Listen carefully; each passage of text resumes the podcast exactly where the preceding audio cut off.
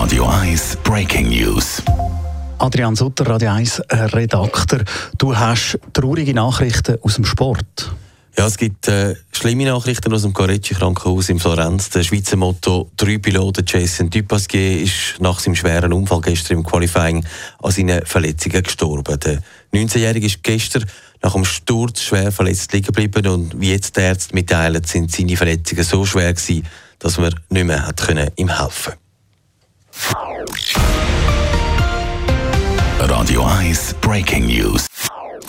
Das ist ein Radio 1 Podcast. Mehr Informationen auf radio1.ch.